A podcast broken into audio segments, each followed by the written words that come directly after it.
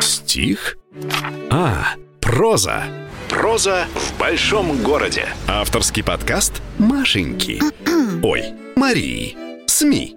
Авторский подкаст Марии СМИ.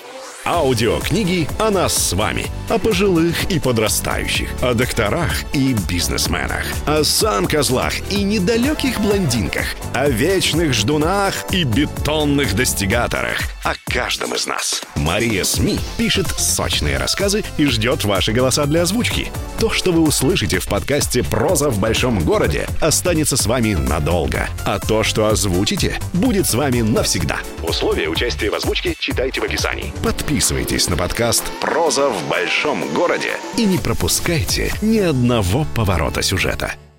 Мальчики и девочки преклонного возраста. Эпизод четвертый. Друзья, этот эпизод мы читаем совместно с моей бывшей коллегой и хорошей приятельницей Леной Маракшиной.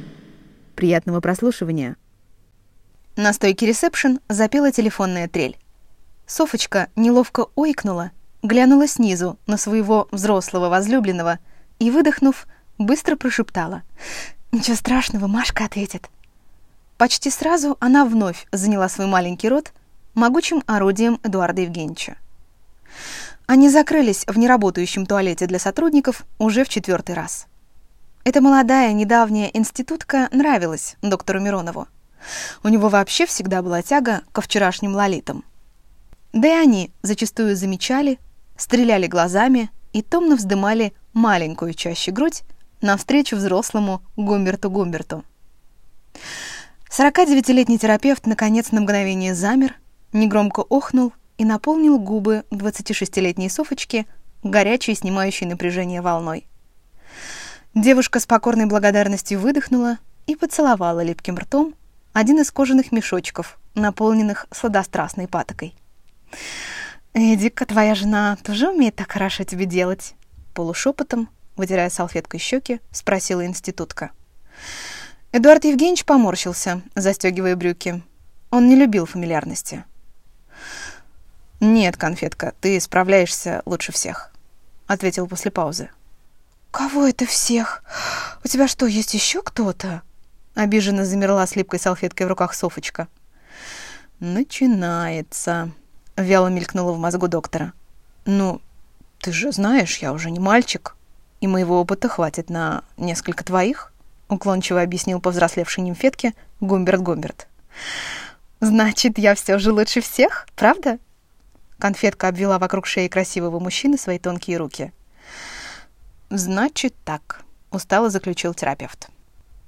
Эдуард Евгеньевич Миронов, вот уже без малого 25 лет, выполнял свое институтское призвание. Выслушивал жалобы взрослых пациентов, назначал анализы, писал заключения. В медицинский он пошел вслед за именитым отцом, одним из лучших акушеров своего времени, Мироновым Евгением Ивановичем. У них вообще с самого рождения Этики установилась какая-то особая прочная связь. Вместе играли в футбол, ездили на рыбалку и за грибами. Позже вместе обсуждали хорошеньких девчонок и готовились к вступительным экзаменам сына.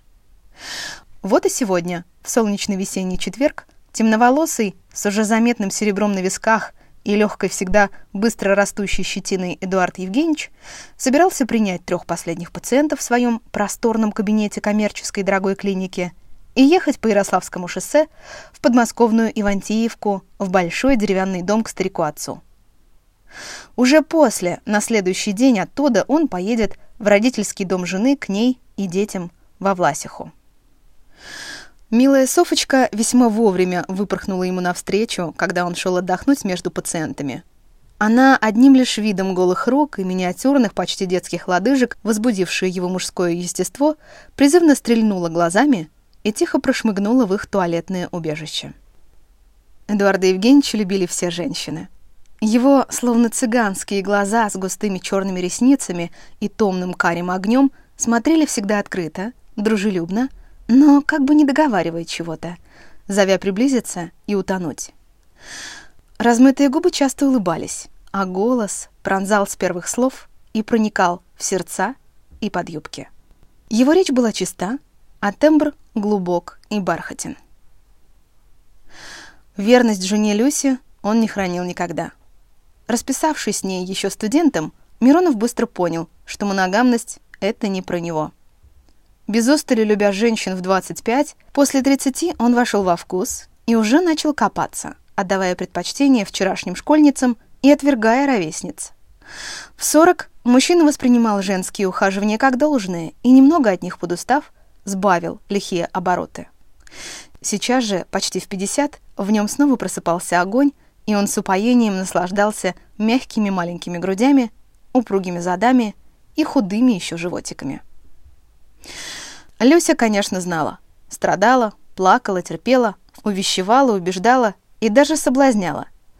Впрочем, у давно раздобревшей, рыжеволосой, с растяжками на пухлом животе и конопушками по всему телу женщины шансов не было. Когда-то тонкой студенткой она пришла в его родительский дом с победным ликованием внутри. Он выбрал ее. Но радость была недолгой. Родив первого сына, она начала понимать. Ее Эдик остается на ночное дежурство вовсе не из врачебного альтруизма. Позже Люся находила записки, отвратительные следы губной помады, а один раз даже красные кружевные трусики в его брюках. Да, молодые поклонницы делали все, чтобы она от него ушла. Ну или он от нее. Но зачем ему это? Стирка, готовка, покладистый нрав, надежный тыл хороший экономический мозг его жены, которая всегда знала, на что распределить его большие зарплаты и где достать обои для ремонта подешевле, держали его с ней лучше любого секса. Секс он получал на стороне. После второго сына и третьей дочки Люся примирилась с любвеобильным характером супруга и старалась не думать о его нескончаемых адюльтерах.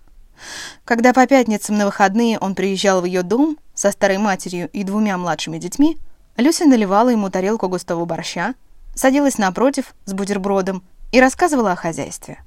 Что купила, куда записала среднего подростка сына и младшую школьницу дочь, какая их обувь и одежда уже износились и подлежат замене. Муж по-доброму кивал, оставлял деньги, перебрасывался дежурными фразами с детьми, забирал ворох наглаженных костюмов и через день уезжал в съемную московскую квартиру. Она была в паре остановок метро от его рабочего места. Люся, проводив Эдуарда, закрывалась на весь вечер в их комнате, зажигала лампадку, плакала и молилась. Приехав в вечернюю Ивантеевку, повернув несколько раз с одной провинциальной улочки на другую, Эдуард Евгеньевич наконец припарковал свой таурек около железных высоких ворот. Взял с заднего сиденья пакет из пятерочки и, открыв металлическую дверь, прошел внутрь двора.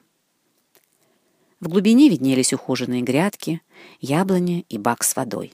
На деревянном крыльце сидел дородный старик, курил сигарету и, щурясь, смотрел на вошедшего. Когда сын был в паре шагов от отца, тот медленно встал с места и раскрыл объятия. «Сына мой приехал! Ну, здорово, Этька!» Доктор Миронов рассмеялся, и они обнялись. «Привет, пап! Ну что, в баню идем сегодня? Ты топил? А то, отозвался Евгений Иванович. Мне ж хоть и сто лет в обед, а я еще гожусь. Давай в дом иди, полотенце бери. Банька как раз готова. Мужчины, улыбаясь, пошли каждый в свою сторону. Сын в дом, отец в деревянную низкую избушку, из трубы которой шел дым. После бани, когда солнце уже почти погасило свои лучи, горячо и взаимно пропаренные, они сидели на крыльце, пили купленную Эдуардом настойку и молчали. Ему было всегда хорошо. Хорошо, когда отец был рядом.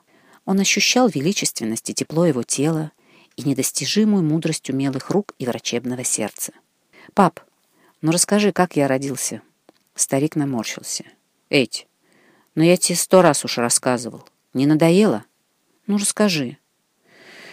Ох-ох-ох-ох, ну слушай. Шесть утра было.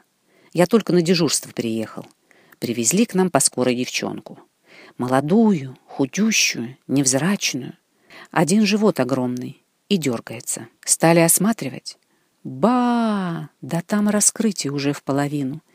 Спрашиваю, когда живот болеть начал? А она не может ответить ничего. Видно, схватки уж очень болезненные. С третьего раза только ответила, что вот, мол, болит с ночи, поспать так и не смогла.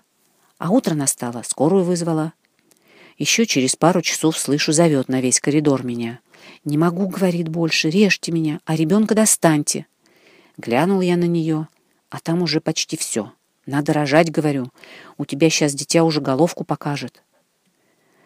Она без сил почти, на схватке очередной. «Тушься, ору!» Она пытается, но ничего не выходит. Я тогда приказываю сестричкам держать ей ноги, а сам лезу смотреть, почему ребеночек не идет. Засовываю руку. Она орет. Я внимания не обращаю. Пытаюсь нащупать в лопнувшем пузыре головку твою. Продирая руку к шейке, а там как знал. Пуповина намотана. Скинуть пытаюсь. Ты скользкий, поворачиваешься туда-сюда. Кислорода не хватает тебе. Делаю еще раз легкое движение кистью, и ты почти тут же головку вперед проталкиваешь. Ну а через минуту уже сам полностью рождаешься. Синий, пищишь, титьку ищешь. А титька ушла от тебя на второй день. Отказ написала. Я проверял тебя, ходил несколько раз. Ты у нас в отделении еще две недели провел. Все младенцы рождались голубоглазые, пухлые, румяные. А ты лежал и дозревал один, как уголек. Волосенки темные, Кожа сине-красного оттенка, сморщенная местами. Раньше срока ты родился. Ну а мы с Валюшкой уж десять лет не могли ребеночка завести. И вот прихожу я в очередной раз к тебе, а тебя нет. «Где?» — спрашиваю. «Переводит, — говорят, — в дом малютки». Ну и понял я тут, что не смогу тебе отдать никому. Мало того, что мать твоя, дуреха, отказалась от тебя, кукушка, так еще и в детдоме мучить тебя будут. Да знаю, я знаю. Слышал от тебя уж тысячу раз. Не осуждай. Не знаешь, какая у нее судьба. Евгений Иванович смачно сплюнул на землю и рукой остановил хотевшего что-то сказать сына. Да одно я только знаю, Эть. Своих детей не бросают. Это надо быть безмозглой и бессердечной тварью, чтобы вычеркнуть частичку свою из своей жизни. Вот сейчас сидит, наверное, где-то и мучается от бездетности. И так ей и надо. Отец сверкнул глазами и более спокойно продолжил. «Ну а Валечка рада была тебе. Баюкала, пеленки стирала, смесью кормила и назвала в честь своего отца. Ну, ты знаешь. И никогда, — старик поднял вверх указательный палец, — никогда мы не пожалели, что взяли тебя». Эдуард Евгеньевич молчал. Он знал эту историю наизусть. Но всякий раз, слушая ее из уст своего, не биологического, но самого что ни на есть настоящего отца, ощущал в горле скользкий комок и какое-то мазохистическое желание проживать ее вновь и вновь. Они допили настойку, старик докурил последнюю сигарету, и, поднявшись со стульев, оба зашли в дом. «Пап, я сейчас картошечку с лучком, м? Пожарю? Будешь?» «Давай, Этика, только давай быстро, устал. Сегодня грядки чистил. Спать хочу лечь скоро.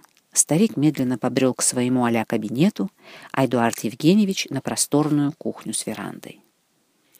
Когда воздух первого этажа наполнился ароматом жареной картошки, младший Миронов позвал. «Пап, идем ужинать». Старик не отозвался. «Уснул, наверное», — подумал Этька и пошел в кабинет отца. Эта темная комната с тяжелыми бордовыми шторами и массивным кожаным диваном, как и весь дом, была спроектирована уже, когда Миронов-младший стабильно стал работать в коммерческих клиниках. Вместе с отцом они выбирали обои, паркет, ковры. Названная мать Валюшка, горячо любимая своим мужем, не смогла быть столь же обожаемой пасынком Эдичкой, как ни старалась. Он был благодарен ей, помогал по хозяйству, но нежность и теплота были для него по отношению к ней уж слишком дорогой валютой. Кажется, когда она осознала, что ее муж и пасынок все чаще на одной стороне лодки, а она на другой, и началось ее медленное увядание. Начали болеть суставы, скакать давление, безжалостно рассекать лицо морщины. Она слишком много отдала этому чернявому приемному мальчику. Молодость, силы, здоровье, нервы, бессонные ночи, волнение, безмерную радость, когда были успехи, и позже не смогла снести понимание, что к ней относятся по-доброму, но ровно. В темном маленьком зеркале на полке отражался храпящий профиль Евгения Ивановича. Этька, войдя, тихонько закрыл за собой дверь, чтобы старика не разбудил вкусный запах еды. Накрыл пледом. Хотел уже выключить свет и выйти, но на кипе нескончаемых старых документов на рабочем столе отца увидел истертую бумажку с больничными еще советскими печатями. Сердце Эдуарда Евгеньевича заколотилось, вдруг вдвое быстрее. И он, сам не понимая почему, погладил себя по груди, сказав «Тише, тише, чего испугалась?» словно разговаривал с Софочкой. Глянув на бумажку, прочел. «Я, Ржавитина Светлана Игоревна, 2 июня 1953 года рождения, отказываюсь от ребенка, рожденного мной 20 апреля 1973 года, в роддоме номер 2 города Москвы. Дальше стояли дата и подпись. Тихонько, почти не дыша, доктор Миронов взял со стола бумагу и, плотно прикрыв дверь, вышел на кухню. Положив в свою тарелку золотистый картофель и немного салата, он задумчиво жевал и смотрел на листок. Его приемные родители никогда не говорили ему, что что-то знают о его биологической матери. Всегда доверяя отцу, он сразу поверил ему, когда тот сказал, что эту бумагу об очередном отказнике в больнице сразу же потеряли. А теперь вот она, лежит на столе, немного истрепанная, старая, но все же имеющая частичку из той жизни, когда Этька только родился. Это был целый мир, пара строчек от его матери. Общие фразы, ничего не объясняющие, и вместе с тем теплота ее ладони, нервный характер, угадываемый в рваном почерке, можно даже попробовать представить ее глаза, похожие на его. Хотя отец всегда говорил, что она была светловолосая и худая, а он, Этька, всю жизнь был черный, как цыган. Плотно поужинав и помыв посуду, доктор Миронов-младший решил лечь здесь же, на диванчике. Открыл форточку, вдохнув свежий ночной воздух, вспомнил, что через три недели ему полтинник, и, накрывшись грубым одеялом, провалился в глубокий сон. Вы прослушали очередной выпуск авторского подкаста Марии СМИ «Проза в большом городе». Чтобы не потеряться в поворотах сюжета и быть в курсе новых рассказов, подписывайтесь на подкаст «Проза в большом городе». Вся контактная информация для сотрудничества, размещение рекламы, озвучание новых выпусков указана в описании подкаста.